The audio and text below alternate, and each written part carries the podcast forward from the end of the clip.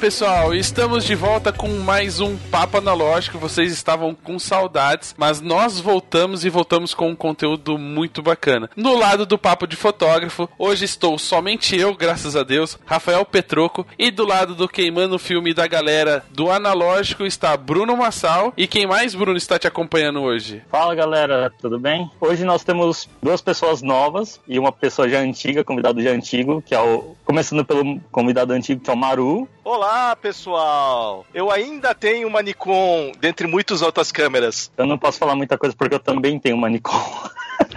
A nova, nossa convidada, que é a Débora Nisenbaum. Falei, eu, eu pronunciei certo? Ah, tá certinho, Nisenbaum. Oi, então... gente, obrigada pelo convite. É, eu sou a Débora, tenho 24 anos e sou aqui de São Paulo. A Débora, vocês, alguns de vocês devem conhecer o trabalho dela como modelo e uma coisa muito legal é que ela começou a fotografar agora. Então Sim, ela tá passando pro lado de há, há pouco tempo, especialmente de analógica. E ela passou pro lado de trás das câmeras agora. E eu chamei ela aqui porque foi um convite de última hora, eu achei que ia ser legal porque muita gente, principalmente as mulheres, falam que a gente não chama mulheres para participar. Estamos cumprindo a cota. Mais ou menos isso. Eu quero fazer um cota, negócio. Hein? Eu ainda quero fazer um episódio só com mulheres. E do outro lado, nós temos um dos assuntos desse papo especial, que é o Antônio Neto, que é o fundador e apresentador do Câmera Velha, no, no canal no YouTube que é dedicado à fotografia analógica. Seja bem-vindo, Antônio. Salve galera, tudo bem? Do Papo Analógico, obrigado pelo convite aí. É uma, eu que era fã desse bloco aqui do, do Papo de Fotógrafo, para mim está sendo uma honra muito grande estar participando aqui com vocês desse Papo Analógico, beleza? Muito bem. A gente vai aproveitar já esse convite que o Bruno fez e aproveitando a sua presença, é, vamos falar um pouquinho então do seu canal, né? Já que a gente fala do Papo Analógico, a gente vai falar do seu canal que fala de fotografia analógica. Primeiro eu gostaria que você se apresentasse, falasse falasse quem é você, seu envolvimento com a fotografia e depois falasse um pouquinho da ideia de como surgiu o canal Câmera Velha. Beleza. Bom, uh, o meu contato com a fotografia é bastante antigo. O meu pai, na década de 70, ele foi por um, por um tempo fotógrafo, aí isso foi, foi uma, uma, fase da vida dele muito rápida, assim. E aí, então ele sempre teve câmeras em casa, né? Então, câmera na minha mão sempre foi brinquedo, né? Nunca tive nada, é, muita intimidade profissional assim. Mas como em casa sempre tinha câmeras, eu era meio que o fotógrafo da turma, né? Levava a câmerazinha, fotografava lá e tal, galera da escola. E aí, com 23 anos, eu entrei para a faculdade de biologia. Foi quando eu me aprofundei mais nos estudos da fotografia, né? Porque na biologia a gente utiliza muito fotografia. E aí começou uma, uma, uma caminhada aí de bastante estudo e bastante é, prática. Aí eu terminei a faculdade, comecei a fazer um mestrado, aí eu me aprofundei mais ainda em, em fotografia, de um, macrofotografia. E aí eu terminei o mestrado, comecei um doutorado em biologia também. E aí eu terminei o doutorado e fui ser fotógrafo profissional. E aí, hoje eu dou aula de fotografia, hoje eu sou professor, hoje eu fotografo é, social, hoje eu fotografo corporativo, hoje eu fotografo é, ensaio, hoje eu faço de tudo. Acabei de chegar de um emprego agora, de um, de um trabalho agora que eu estava fotografando para um, para uma empresa de, de joias. Então eu faço, sou bastante multifuncional na fotografia. E o gosto por fotografia analógica? Então, é, o gosto por fotografia analógica, ele vem. Sempre eu fotografei com filme, eu fiquei um tempão parado, né? Não, foto, não fotografava mais com filme. E há uns três anos atrás, mais ou menos, eu voltei a fotografar com filme e eu comecei a perceber coisas assim que eu tinha. Eu comecei a, a recuperar é, coisas que eu tinha perdido, né, em questão à fotografia, aquela, aquela coisa de você fotografar com mais cuidado, ah, aquela velha história que todo mundo fala, que você tem que pensar mais, que você não pode sair fotografando qualquer coisa. Eu vi que, tinha, que eu tinha perdido um pouco disso. E aí foi quando eu falei, não, eu vou voltar como, como hobby. Eu nunca, nunca cheguei a trabalhar com, com, com analógico, então, aí eu vi que falei, pô, esse negócio aqui, a, a, gente não pode perder isso aqui. Eu tinha perdido um monte de conceito que eu sabia que eu tinha, mas tinha sido esquecido, né? E quando eu voltei a fotografar com filme, eu comecei a recuperar isso. E daí dali para cá eu não parei mais. Aí veio a ideia há um ano e meio atrás, mais ou menos, eu, como eu aqui em Londrina, eu sou de Londrina, não sei se eu comentei isso, como aqui muita gente me conhecia por postar fotos, postar minhas câmeras, sou colecionador também, muita gente me procurava perguntando, querendo isso daí, querendo tirar uma dúvida, querendo, é, querendo saber sobre filme, sobre câmera, E aí eu ia buscar alguma informação na internet, tinha algumas coisas, né? O, o Quem Manda o Filme já estava no ar, mas em, relação a vídeos, tinha alguns vídeos, mas coisas bastante esparsas, assim, não tinha nada tudo concentrado num, num único, numa única mídia, né? Então foi onde eu tive essa ideia. Falei, pô, quem sabe um canal uh, só falando sobre fotografia analógica? Aí busquei algumas referências e tal, vi que no exterior tinha. Eu falei, ah, vou tentar, assim, só pra ver, né? E aí foi, foi pegando, foi pegando gosto e sem, eu comecei o canal sem saber filmar, sem saber editar, nunca tinha abrido um Premiere na vida. Né? E aí foi indo aos poucos e a gente já está completando um ano aí, o mês que vem. Na, nessa semana que a gente está gravando aqui, eu já vou lançar meu 46 vídeo do canal. Eu queria e é propor é um desafio, você devia filmar com fita. Putz, cara, e aí, hein? Já pensou? Fazer um canal eu especial aqui, de analógico, cara. mas analógico até é. na captação. até no. Até no. Verdade, né? Tem um, tem um casal aqui de fotógrafos aqui em Londrina que filma, filmou o casamento deles em Super 8, cara. Então aí, já aproveita o equipamento e faz aí o canal canal só em Super 8.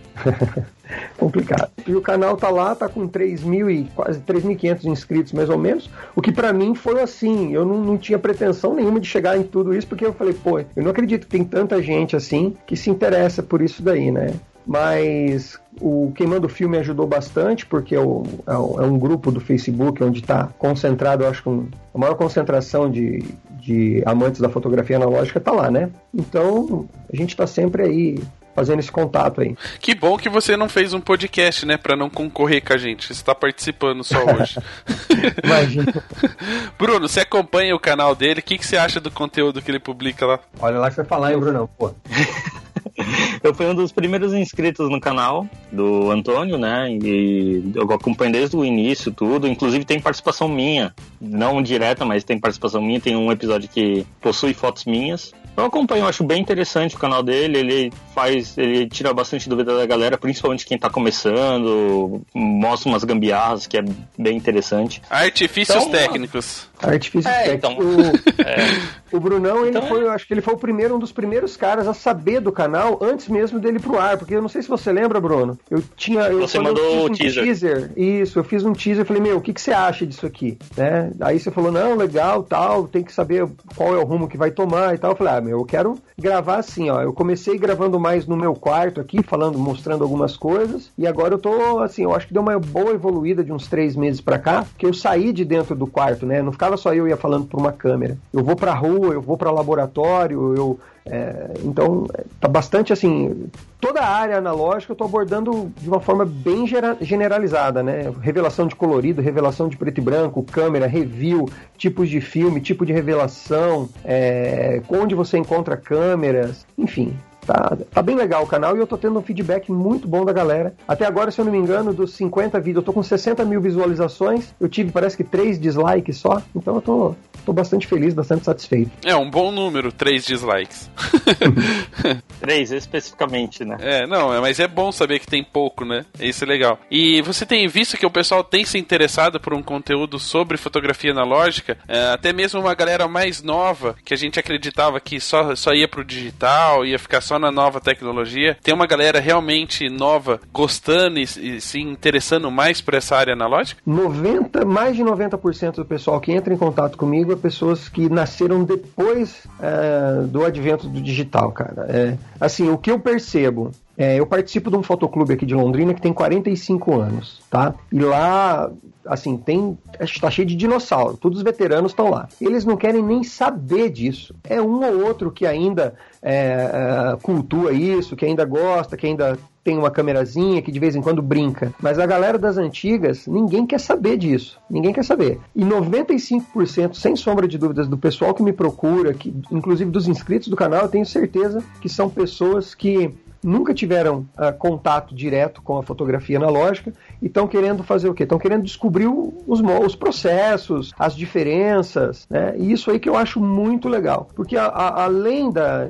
Uma coisa que eu tenho de comigo, assim, que eu, que eu procuro fazer bastante, é não manter só é, o fato de fotografar com o filme, mas um pouco a questão histórica também, né? De falar, ó, hoje é assim, mas já foi assim um dia. Né? Então, se hoje a gente tem toda essa tecnologia à nossa disposição, tudo isso aí vem de algum lugar, não foi inventado há 10 anos atrás, há 15 anos atrás, né? Num dos meus últimos vídeos aí também eu falei, por exemplo, a gente, eu falei sobre como que se manipulava fotos. Eu acho que até teve um podcast aqui falando sobre isso, como se manipulava fotos em, em analógico, né? Como que se fazia o, o, o, o processo de manipulação é, em fotografias digitais. E muita coisa que a gente usa hoje nos nossos programas, nos softwares de edição, né? Aquela mãozinha lá no, no Photoshop. É tudo isso daí vem, vem da, da nossa, do nosso quarto escuro, cara. Então, é, além da, dessa questão da, do pessoal estar tá procurando por um processo novo, eu acho que é muito importante também a gente preservar um pouco da história disso daí. Muito bem, porque tem sempre uma lógica, né? As coisas do digitais não simplesmente nasceram assim. Não surgem, vem do, exatamente. Vem do analógico, justamente o 35, o sensor 35 milímetros e etc, que a gente já explicou em outros programas.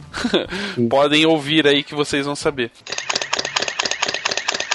Aproveitando já essa, essa pergunta que eu fiz sobre os mais jovens se interessarem pelo analógico, a gente aproveita para inserir a Débora nessa conversa, né? Ela já falou a idade dela, que a gente não pode perguntar por uma falta, por uma educação que nos foi dada, a gente não pergunta, mas ela já que ela falou, a gente já sabe que ela nasceu na, mais na era digital do que na era analógica. Mas Débora, por que que É, então, era quase digital já, se eu não me engano, ou não? É, mas a minha primeira câmera foi analógica lógica. Ah, é?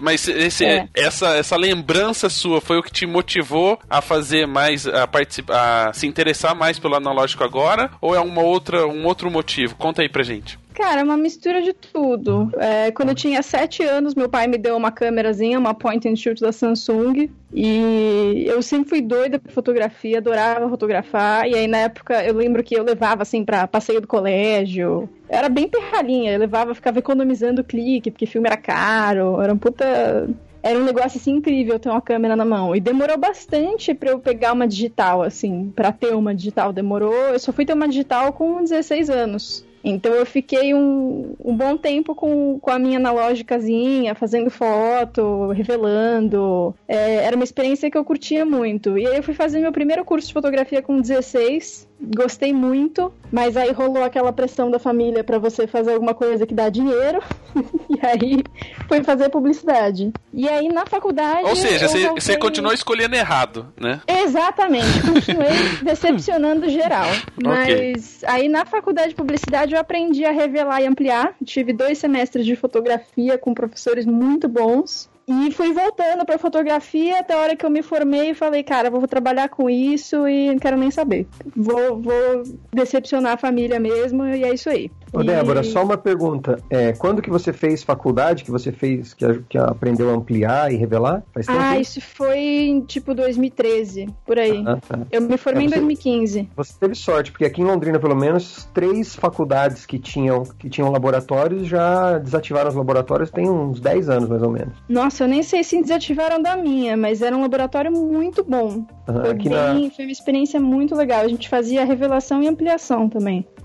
E Inclusive, os professores eram incríveis. É, aqui em Londrina, o único laboratório que ainda existe é o do museu Uh, tem um museu histórico aqui que é ativo, mas lá não se revela para particular, lá é só trabalhos relativos ao, ao, museu mesmo. Museu, né? Isso. E o do Fotoclube de Londrina, que ficou, virou depósito de, de tranqueiraiada por muitos anos. E no ano passado eu recebi algumas doações dessas universidades que, que, que desativaram os laboratórios laboratório. e eu reativei lá o laboratório daqui de, do Fotoclube de Londrina. E lá tem. Porra, que pena isso. O pior é que eu, eu realmente não sei. Eu vou atrás de, de, de ver isso, mas se eu não me engano, a faculdade não abre para quem é de fora poder revelar. É, é uma coisa bem chatinha, porque se, se, nossa, se abrissem lá, eu já tava há muito uhum. tempo. Praticamente então, morando no laboratório, você estaria. Praticamente morando lá, mas eu lembro que nem estúdio eles não liberavam pra gente, era bem, era bem burocrático o negócio. Aqui em Londrina não se acha empresas que revelam mais, porém, como eu sou associado e faço parte da diretoria do Fotoclube, quando o pessoal quer revelar, eles entram em contato comigo, a gente marca um dia, eu vou lá, abro, deixo eles revelarem, eles revelarem lá, ampliarem. É só química eu tenho bastante, que eu recebi bastante doação, né? Então eu libero ah, só papel, que daí eu falo, ó, se vocês quiserem ampliar, só traz o papel.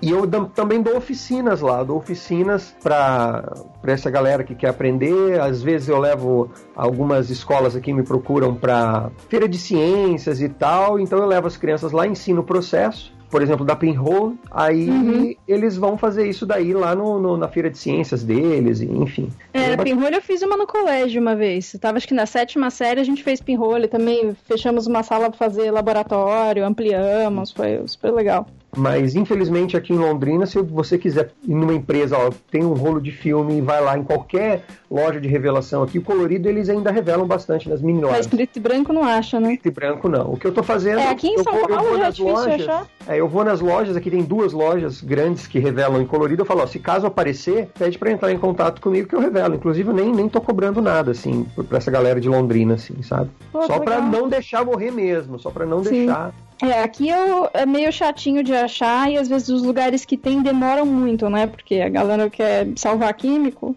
E aí eu voltei de viagem agora, faz umas duas semanas, trouxe um monte de químico em pó, que dá para trazer na mala tranquilo, e vou começar a revelar em casa, porque é muito mais econômico, muito mais fácil. Mas... Só, pra avisar os ouvintes que o químico em pó que ela traz é para revelar fotografia, tá, gente? É, gente, desculpa, viu? Eu não tô trazendo nada. É só, é só Kodak mesmo, não tem nada fora isso. Mas essa, essa vontade de fotografar com, com filme, aí veio depois dessa. Na faculdade mesmo, você manteve o, o gosto por fotografar com filme? Sim, na, na faculdade a gente usava a Camil pra fotografar, né? Era, uma, era bem divertido. Mas aí eu tava trabalhando com fotografia aqui em São Paulo, tava trabalhando numa produtora. E aí um dia fui tentar achar o que tinha de fotografia aqui em casa. Meu pai fotografou muito nos anos 80. E aí eu achei uma caixa fechada. Fui abrir a caixa, tinha duas Pentax, duas retinas e uma Leica. Olha, que tesouro. Nossa! É, só isso. Só, só isso. E umas lentes também, é um, filtro pra caramba. Aí eu só falei pra ele, falei, bicho, você sabe que eu amo fotografia, você nunca me mostrou isso. Ele falou, achei que você sabia que tava jogada. Aí eu falei, cara. Uma laica jogada? Uma laica jogada. Ah. Até o, Massal que ficou com a laica pra testar se ela ainda tava funcionando. Espertinho ele, né? Super, Só acho que contar, foi. É, é uma Leica 3 a versão G, ou seja, foi a última Leica antes de lançarem uma Leica M. Ah, entendi. É, aproveitando que vocês deram um espacinho aí, que a gente conseguiu dar uma pausa, sobre fotografia analógica manipulação e edição, é o Papo Analógico 8. Então, se vocês procurarem, a gente vai deixar o link também na descrição. Aqui em São Paulo, o laboratório do Senac ainda está ativo. Então, para quem estuda no Senac, vocês podem usar o laboratório para fazer revelação. Também devo informar que em Curitiba também tem pelo menos duas faculdades que eu conheço que tem o laboratório funcionando. Laboratório PB que faz ampliação. Uma é o P, a Universidade Positivo, e se não me engano, a Tuiuti do Paraná ainda tem o laboratório deles funcionando. E a, a Federal, é, mas esse é particular. Mas também tem, em Curitiba também tem, tem a Rugic que revela PB. Quando eu não tô sem químico ou não tô com. Não, o tempo não tá ajudando, eu, eu, mando direto, assim, ó, fala com essa pessoa, vai na Rugic que eles ainda fazem revelação PB aqui em Curitiba. A gente podia aproveitar é. os ouvintes, né, que, que sabem aonde tem revelação, seja colorido ou preto e branco, pode postar nos comentários do post a cidade aonde tem a revelação, porque daí a gente, de repente, fazemos um mutirão, colocamos isso num documento e disponibilizamos para todo mundo, né? Ou escreve inbox ah, pro Massal, para quem para quem estiver participando do programa. A gente junta tudo e disponibiliza para vocês e aí a gente vai ter uma referência no Brasil inteiro da onde pode mandar revelar, seja colorido ou preto e branco, já que a revelação do negativo do filme tem sido um pouquinho difícil para encontrar. Em São Paulo deve ser mais fácil, né, pela, pela quantidade de, de coisas que existem em São Paulo, mas pelo Brasil aí fica um pouquinho difícil, mas a gente vai compartilhar essa informação. Aproveitando já que a Débora citou algumas câmeras, ô Bruno, tem alguma dessas câmeras que ela citou que a gente já falou mal no programa? Putz, mal, mal não. Eu briguei com o Orlando em um dos episódios aí sobre Laika. Mas é, é, padrão, eu e o Orlando a gente sempre briga, então, tipo. Mas o tema do, do episódio birra. de hoje, no tema do episódio de hoje, a gente vai falar de uma outra câmera, né? É, essa a gente pode falar mal. Apesar do. Tanto o Antônio quanto o Maru tem uma, né? Mas a gente pode falar mal. Qual é a câmera em questão hoje? A gente vai falar hoje sobre a Nikon F4, que foi a primeira SLR profissional da Nikon que é 100% eletrônica. E o que isso significa? Isso significa que as pessoas odiavam essa câmera. Porque assim, vamos lá pensa na década de 80, que é aquela coisa de eletrônica ruim, né? Tudo que tinha foi lançado na década de 80 tinha eletrônica bem porcaria. Desde videogames, televisores e outros aparelhos até câmeras.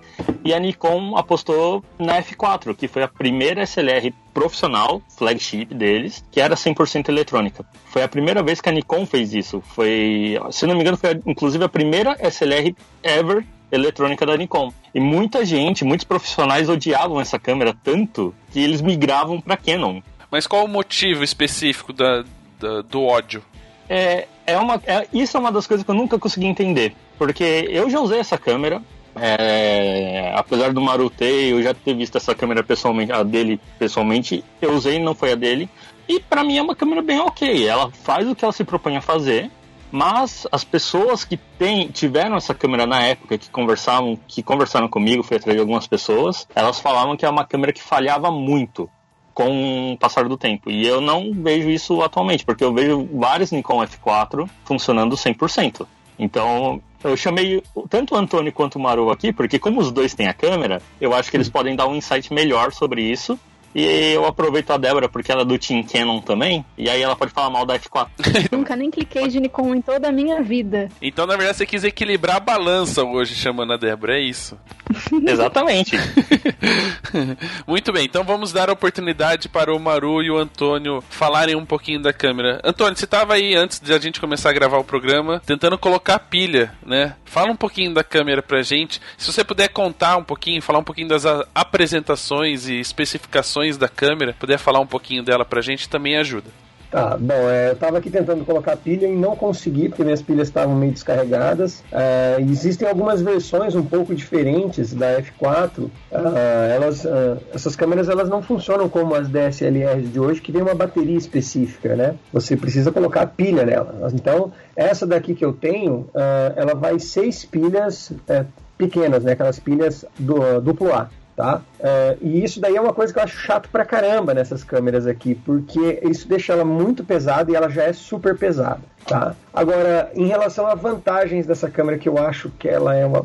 Eu acho uma câmera extra, extraordinária. É, ela tem muito recurso, muito recurso mesmo. Basicamente, os recursos que você encontra nas DSLRs de hoje, você tem nessa câmera aqui. Por exemplo, a velocidade de disparo que vai até 8000 você tem modos de prioridade de é, abertura e velocidade, você tem é, dial para compensação de exposição, você tem trava de alto foco, você tem trava de alta exposição, você tem ó, um, um, disparo contínuo muito rápido, alto foco single, alto foco uh, contínuo. Ela, uma coisa que não me agrada muito, é óbvio que também não vai agradar, a gente não quer comparar um equipamento da década de 80 com um equipamento de hoje em dia, né? O foco dela eu acho que é meio não é muito legal assim o tipo de foco. Tanto que a minha eu só uso no, no foco uh, manual mesmo. Mas eu acho ela uma câmera é aquela velha história é um tanque de guerra tá? Ela tem é, timers ela tem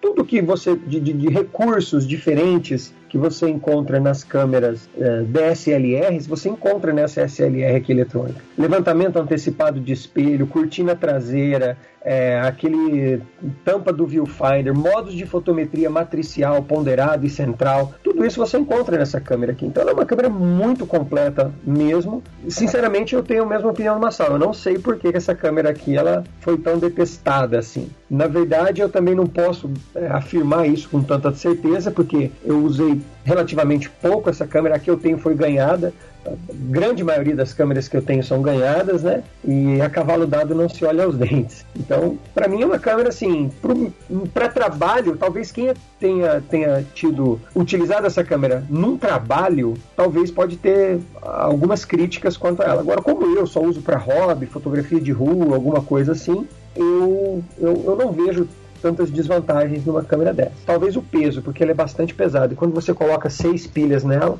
Algumas parece que tem um encaixe aqui, um, um, um motor drive, né? Motor drive, um grip, né? De oito pilhas, se eu não me engano. Deixa eu só perguntar, as pilhas vão todas de um lado só? elas, ela tem uh, na, na, empunhadura dela, onde você põe, abraça a mão, você vai três pilhas e embaixo dela vai mais três. É, então que é por isso que a foto sai um pouquinho torta, porque ela pesa de um lado, você nunca consegue fazer com horizonte reto. Pois é. e Maru, qual é os seu, seus argumentos para defender a F4? Olha, eu achei muito interessante a câmera ser praticamente toda, toda modulável. Que ela tem, por exemplo, o pentaprisma, você pode intercambiar. A parte de. Deixa eu lembrar o que mais que eu podia intercambiar na câmera. Também eram os grips. A tela de foco, que eu tive. que a câmera veio com a tela clara e eu acabei trocando por uma. Eu fiz uma gambiarra, eu coloquei uma tela da F5 para poder ter o foco manual decente na câmera. Também isso não é argumento de defesa. Você falar que é ter, para ter um algo decente, você tá também atacando a câmera. Não, não.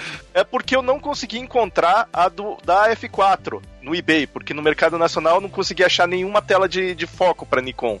Essa também era uma vantagem bem interessante da Nikon. Era essas telas aí de foco tem um, um, um range muito maior do que o da Canon. O problema é, eu conversei realmente com algumas pessoas que usavam F4, eles metiam muito pau no autofocus, que o da Canon era muito melhor. Não era pouco melhor, era muito melhor na época.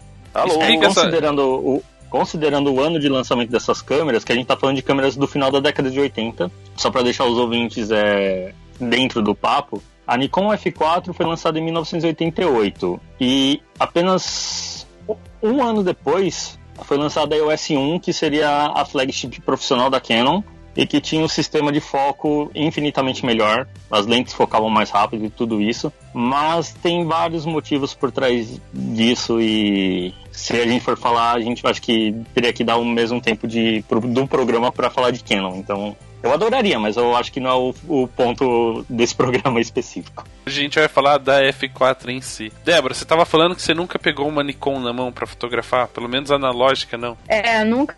Não, Nikon eu nunca cliquei na vida. Eu cliquei já com Sony, com Canon. Acho que só com Sony, é, porque eu trabalhava com a Sony, tinha a Canon, de analógica a Pentax e a, e a Retina, que é da Kodak, e acho que é isso, acho que nunca. E fugi um pouquinho, mas Nikon eu nunca mexi. Bom, Bruno, seu tiro foi, foi por água abaixo, né? foi perdido.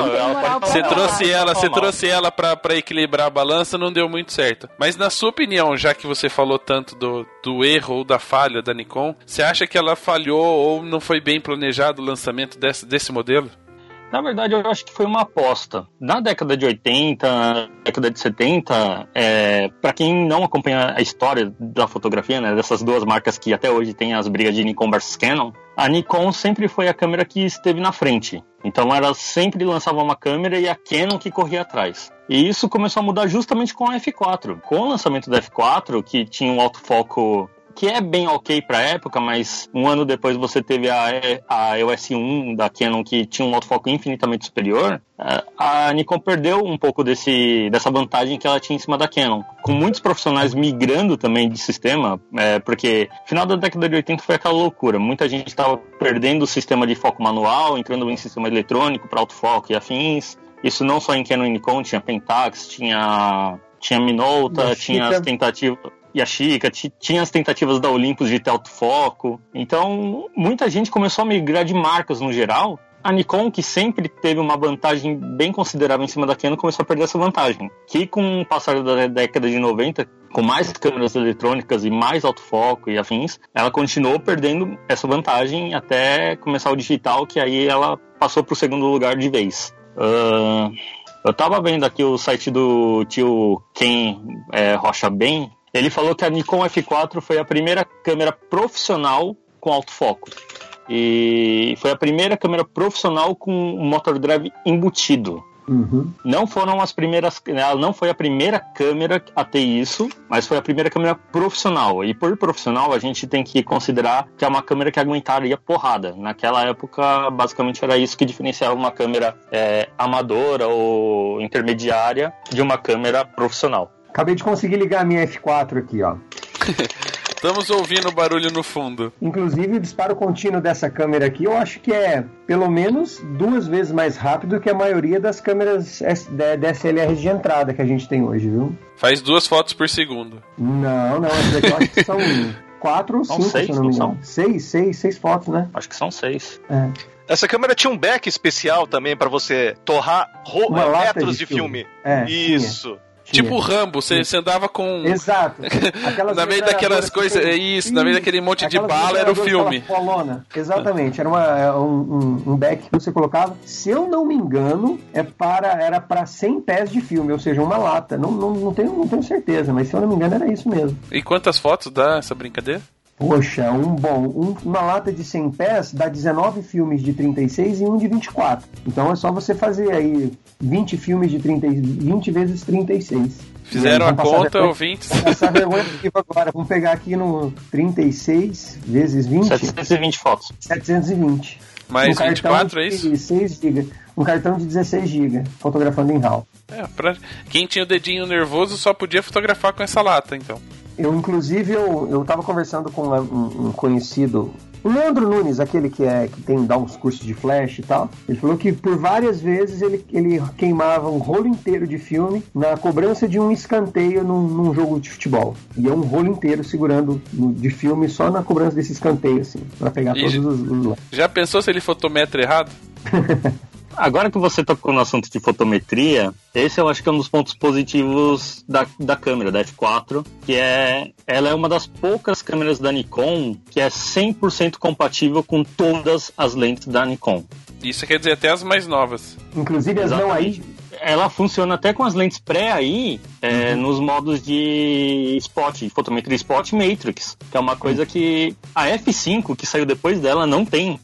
Então é uma coisa extremamente absurda que a. Na verdade não é tão absurdo, né? Porque é Nikon. Mas é, é uma coisa que é extremamente irônico se você considerar que uma câmera que foi lançada depois, anos depois, que é a F5. Não tem essa, não, não tem, tem uma função. Não tem essa função. E, mas assim, só para pessoal, porque tem uma série nova de lentes da Nikon, que é a série E eletrônica, né, que tem um diafragma eletrônico, que são bem atuais, começaram a lançar agora em 2015, mais ou menos. E essas lentes não funcionam em nenhuma câmera analógica da Nikon. Então, anterior a isso, que é até a série G, se não me engano, série G e a FS, é, todas é as lentes são compatíveis. É, muita gente fala que Nikon serve tudo, você pode usar todas, porque a Nikon foi fiel a seus, a, aos seus consumidores e tal, não é bem assim, não é bem assim. Algumas, no, a baioneta pode ser a mesma, mas a funcionalidade uh, não é assim não. Você pode ter algumas coisas incompatíveis aí. Eu, por exemplo, fiz a burrada de colocar uma, uma lente não aí na minha D610 e acabei ferrando o modo de autofoco dela. Agora ela só funciona lentes, lentes, é, lentes G, lentes de que tem anel de diafragma, ela não funciona. Aproveitando o caos, é, achei até interessante vocês que são especialistas, né, e conhecem tanto fotografia analógica quanto digital, se puderem só me explicar no caso da Nikon, que eu não, não sou não sou usuário. Existem vários números e letras na, nas lentes, né? G, I. Tem como dar uma explicaçãozinha rapidinho que significa cada, cada letra e para que, que elas servem? Só pra gente não ficar viajando aqui enquanto vocês falam esse monte de alfabeto aí? Isso aí seria papo para um, um, outro episódio inteiro, praticamente, porque é tanta nomenclatura e tanto uh, modelos diferentes, principalmente quando se você for falar também de Canon e Nikon, principalmente, né, que era o padrão FD, depois passou para EOS. A, Canon tem essa vantagem que tudo que é EOS, a única diferença vai ser entre as, as crop e as full, né? Mas e aí, Massal, o que, que você acha de qual a sua, olha, sua explicação? Olha, dá para falar rapidamente? Pelo menos esses que vocês citaram agora. Pelo menos esses, essas letras que vocês citaram agora. Olha, eu acho que dá pra falar das mais populares, que assim, pré aí são as lentes lançadas em 1959, né? Que são as primeiras lentes da Nikon, que elas não têm muita. Me fugiu a palavra agora. Mas elas não têm muita, muita frescura. Basicamente tem os anéis de foco, anel de diafragma, e basicamente é isso. Elas encaixam na câmera, você tinha que setar. Ela tinha um coupler, um negocinho que você encaixava tipo uma agulhinha que tinha na frente, em cima do mount da câmera, né, do, da baioneta. E aí você tinha que colocar na abertura máxima, na abertura mínima e em F56 e aí a câmera começou a fotometrar. Era um Porque processo essas, bem. Essas câmeras elas, elas tinham meio que um fotômetro externo, né? Porque Isso. não era um TTL como a gente tem hoje, que fica. A fotometria era feita externamente, mas uma coisa mais ou menos assim. Isso, exatamente. E aí é, isso foi evoluindo, né? Daí começaram as lentes AI e a IS que já tinham o meio que o pulavam esse, esse, esse passo de você ter que encaixar e fazer essa medição manual. E essas lentes são as mais populares até hoje, né? Porque são baratas, considerando serem lentes da Nikon, são lentes mais baratas. Tem uma lente bem famosa nesse meio aí, que é a 105mm f2.5, que é a lente que fez o retrato da menina afegando o Steve McCurry, que é uma lente AI, né? Ela na verdade é ela é AI. E, e, é uma lente que muita gente utiliza até hoje, inclusive ele utiliza até hoje, com o mesmo equipamento digital. Depois disso vieram as lentes AF, né, que são as lentes com alto foco, e aí das lentes com alto foco tem as AFD, que são digitais, elas conseguem fazer fotometria matrix em câmeras digitais, e as AFS, que são as lentes que têm o motor de foco embutido na lente. E também, dentro das AFS, tem as lentes que são G, terminação G, que elas têm o anel, é, o anel de diafragma mecânico mais embutido dentro da lente. Então você controla pelo corpo da câmera. Interessante. Eu não é entendi nada, eu preciso anotar isso para lembrar, mas e tudo agora, bem. E agora tem a Zen, que daí é uma outra tecnologia que está ligado ao cristal e tal. Então, terminologia é o que mais tem. E quando você fala parte para, por exemplo, lentes paralelas, que são as, as, por exemplo, a Sigma, ela tem também as nomenclaturas dela para as mesmas funções, só que nomenclaturas diferentes, né? DG, OS, é, para, né, por exemplo, o que é HSM. VR. Isso. O que é VR na Nikon, a gente tem exatamente na mesma lente da Sigma para Nikon é OS. Né? Então, e na é... Canon é IS. IS. Ou seja, é, patente é uma merda nesses casos. Ou seja, você nunca consegue padronizar nome. Isso aí só, só vem pra, pra, pra confundir a nossa cabeça mesmo. E aí ainda você vai comprar no chinês que não fala metade português, aí você vai errar sempre a lente, né? Eu acho que eles sabem mais que a gente. Bom, mais alguma observação sobre a F4? Algum, alguma discussão desse assunto ainda neste episódio sobre essa câmera? Ah, eu acho que tem algumas curiosidades, né? Porque quem acompanha o YouTube, como a gente está meio que falando de YouTube há algum tempo, uh, nesse episódio, o... vários canais fizeram vídeo sobre F4 esse ano. E é uma coisa que eu não estava entendendo o motivo. Mas é porque, na verdade, é o 29 aniversário. Na verdade, não é o 29, é, vai fazer já 30 anos que a câmera foi lançada. Foi anunciada pela Nikon. Tiveram, a gente teve vídeo de quem? Do Ted Forbes, né? Do Art of Photography. A gente teve do Kai. Quem mais que a gente fez, que fez vídeo sobre F4, Maru? Aqueles do Digital Head. Como é que é, é o, Kai. nome? Kai, né? Isso. Não teve mais gente que fez o vídeo sobre F4 que é uma câmera que, querendo ou não, ela é uma câmera que é inovadora. Na época ela já era uma câmera inovadora, né? Mas é uma câmera que muita gente odeia. E é, essa questão, a gente ter dois, dois usuários dessa câmera aqui, é justamente para a gente tentar entender por que, que ela é tão odiada. Mas no final das contas, eu não senti tanto ódio assim sobre a câmera. Ah, até, até, foram boas posições sobre ela, sobre qualidades que ela teve. É, eu acho, Rafael, que é o seguinte, que nenhum de nós, apesar de a gente possuir essas câmeras e já ter utilizado, nós nunca dependemos dela para trabalho, entendeu? Então, talvez mesmo as pessoas mais indicadas para falar mal dela seria quem, quem usou ela para trabalho, no dia a dia mesmo, sabe? É, é, é, o que a gente faz hoje no nosso trabalho, a gente sabe qual que é a, a limitação de uma câmera para outra hoje numa digital. Mas é, no caso da F4, eu acho que, por exemplo, fotojornalistas, fotógrafos de social da época que utilizaram ela no trabalho, eles provavelmente podem ter alguma coisa contra ela, sim. Mas eu, sinceramente, a única questão mesmo que eu não gosto muito nela é o peso. Também é óbvio, é uma câmera profissional, é uma câmera que é um, bastante robusta, e a questão do foco. Mas por quê? Porque eu estou acostumado com câmeras com foco bastante rápido. Né? É óbvio que, vai, que eu vou sentir dificuldade e vou, não, vou, não vou gostar do alto foco dela. É, isso, eu acho isso aí.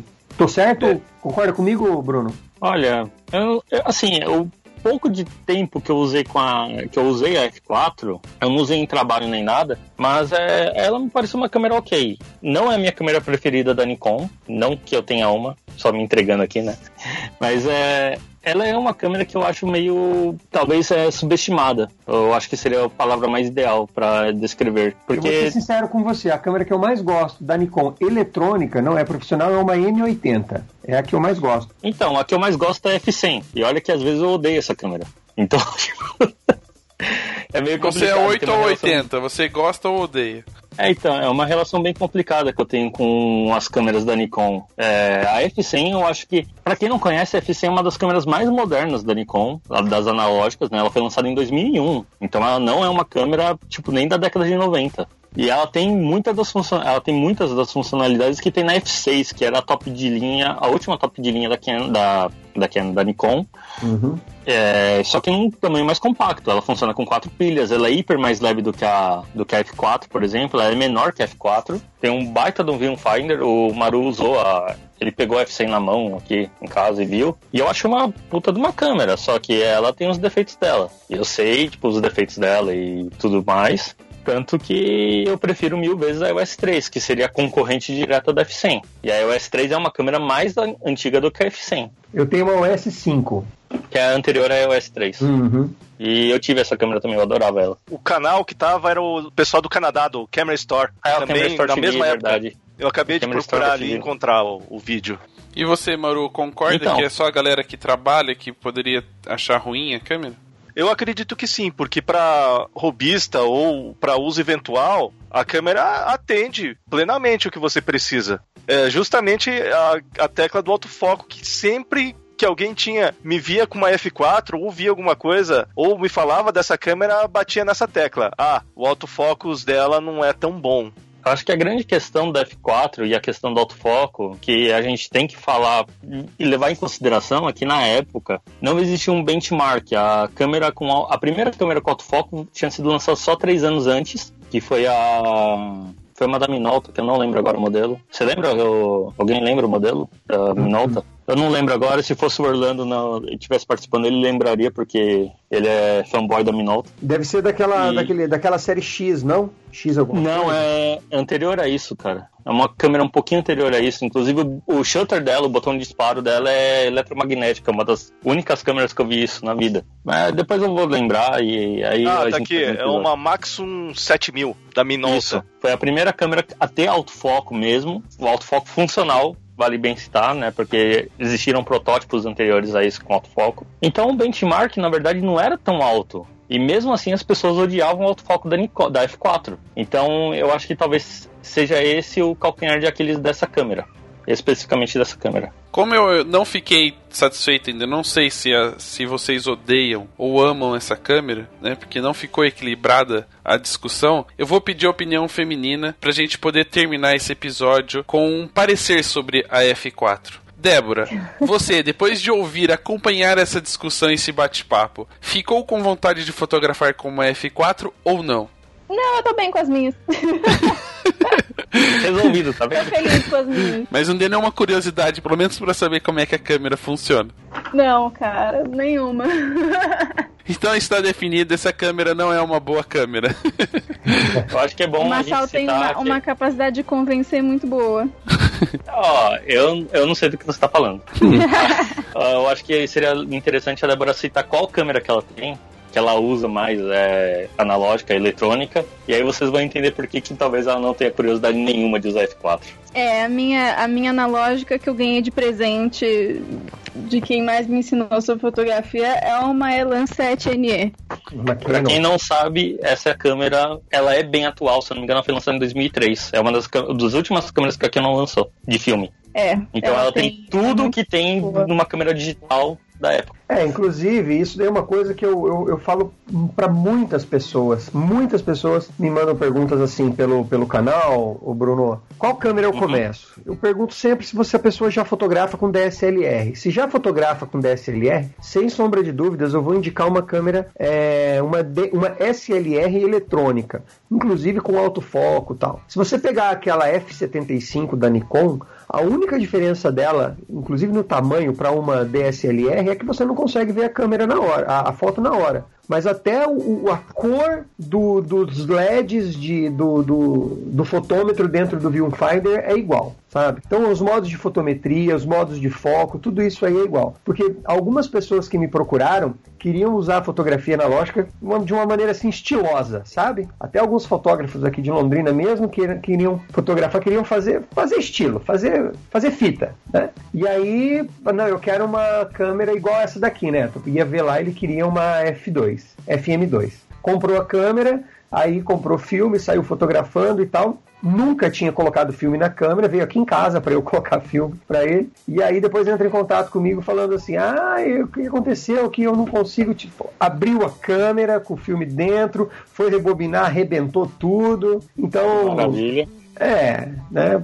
Porque realmente essas câmeras totalmente mecânicas, elas têm algumas, algumas macetezinhos que só mesmo quem, quem, quem conhece vai conseguir fotografar. Não é fácil você, uma pessoa que nunca fotografou com filme, pegar uma câmera dessa daí, uma, uma mecânica, colocar filme e sair fotografando, né? Então você tem um botãozinho que é muito pequeno embaixo dela, que é quase que invisível, que você tem que apertar para rebobinar o filme e tal. E quando você tem uma, uma eletrônica, é uma vantagem que você sim, você não precisa enganchar o filme, você não precisa, você não precisa nem enganchar o filme no, no, no, no mecanismo que puxa. Você só coloca o filme em cima assim, ó, e fecha a câmera ele rebobina sozinho, avança o filme sozinho, a fotometria é a mesma, o viewfinder é muito parecido, os modos de foco são parecidos. Então fica um conselho aí pra galera, não sei se já até foi falado isso aqui em algum outro, em algum outro podcast, né? É, comprem câmeras analógicas eletrônicas, mesmo, menos F4.